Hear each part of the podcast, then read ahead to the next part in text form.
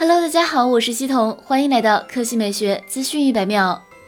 苹果的 iPhone 营销副总裁今天接受了新的采访，谈论了苹果 iPhone 十二和 iPhone 十二 Pro，就一些问题进行了回应。对 iPhone 十二开启 5G 模式后续航锐减，较 4G 网络下续航减少多达两小时的问题，他表示公司做了各方面的软件优化来确保续航水平。比如智能数据功能，即只在吞吐量高的时候切换到 5G，平时则限制到 4G LTE 以保证续航。接下来，苹果需要和运营商一道协作，做更多优化工作。对于一些用户担心 iPhone 十二被捕 MagSafe 充电器内嵌的磁铁是否会让卡片消磁的问题，苹果方面表示，我们会小心翼翼，确保尽可能的让卡片受到保护。对于那些信用卡而言，它们的磁条非常坚固，因此紧挨着手机旁边应该不会有问题。您只需要注意的是，诸如酒店卡之类的一次性类型卡片。该类型卡片可能会存在隐患，但是我们有很多不错的选择，例如专用 MaxSafe 皮革卡包，我们内部做了屏蔽处理。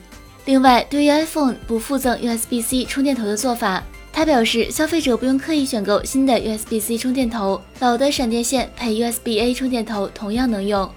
接下来来看华为，华为一项全新的折叠屏手机专利正式公布，这预示华为正在开发一款相对便宜的上下折合翻盖的手机。该机配备后置双摄，背面有一小块副屏，类似于华为 Mate X 背面一半的屏幕，但相比屏占比更小。从渲染图中可以直观感受到，该机与三星 Galaxy Z Flip 的区别在于正面全是屏幕，背面的小块副屏竖排双摄。这并不是华为首次获得翻盖智能手机的专利，早在今年七月就有类似的专利被曝光，但是这次的副屏设计明显要大得多。好了，以上就是本期科技美学资讯百秒的全部内容，我们明天再见。